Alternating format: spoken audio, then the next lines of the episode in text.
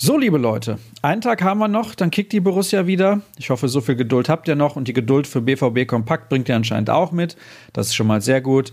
Ich bin Sascha Staat. Schönen guten Morgen. Wir starten mal direkt durch mit unserer schwarz-gelben Tageszusammenfassung. Am frühen Nachmittag fand gestern die turnusmäßige Pressekonferenz statt. Denn morgen geht es ja gegen Fortuna Düsseldorf und klar, Lucien Favre ist immer voll des Lobes, was den Gegner betrifft. Aber in der letzten Saison hat der BVB in Düsseldorf die erste Niederlage in der Liga kassiert und danach ging es nach und nach bergab. Favre sprach jedenfalls von einer sehr gut organisierten Truppe, die sehr hart in den Zweikämpfen sei. Was die Abwehrformation angeht, wollte sich der Schweizer noch nicht festlegen. Mats Hummels wird nach seiner gelb-roten Karte im letzten Spiel in Berlin fehlen. Daher scheint dann Axel Sagadou neben Manuel Kanji auf jeden Fall gesetzt zu sein. Aber ob Dreier- oder Viererkette, diese Frage wird dann morgen um 14.30 Uhr beantwortet. Zur Formkrise von Marco Reus wurde Favre auch befragt. Ein Spieler kann nicht regelmäßig in Topform sein. Man hat manchmal ein Loch, das gilt für jeden Spieler auf der Welt.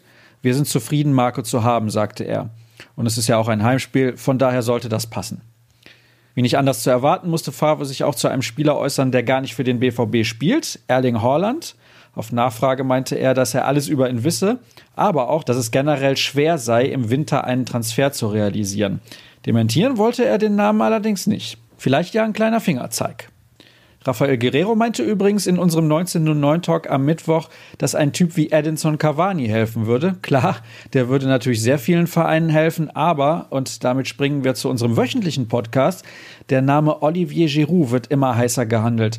Das sagt zumindest Sascha Klaverkamp. Auch Erling Haaland ist ein Thema bei uns. Hörerfragen werden beantwortet. Ihr kennt das. Am besten einfach reinhören. Und bevor ich es vergesse, die Aussagen von Thomas Delaney bei Brinkhoffs Ballgeflüster findet ihr in der Zusammenfassung der Kollegin Nina Bagel. Der Däne meinte unter anderem, dass am Anfang der Saison Lockerheit und Freiheit etwas gefehlt hätten. Was passiert heute? Das Abschlusstraining findet statt, ohne Fans und auch ohne Medien. Aber redaktionell liefern wir euch einige Berichte, unter anderem die Videovorschau. Am Nachmittag dürft ihr euch mal wieder auf einen Artikel eines Gastautors freuen. Wir konnten Bernd Jolitz verpflichten, der eigentlich für die Rheinische Post unterwegs ist und sich bei Fortuna Düsseldorf bestens auskennt. Und falls euch das alles nicht reicht, dann führt euer Weg, wie selbstverständlich, hoffe ich zumindest, zu ruhrnachrichten.de oder zu Twitter und da dann zu rnbvb. Mein Handel ist Start. Das war's für heute. Morgen früh hören wir uns dann an gleicher Stelle wieder. Bis dann.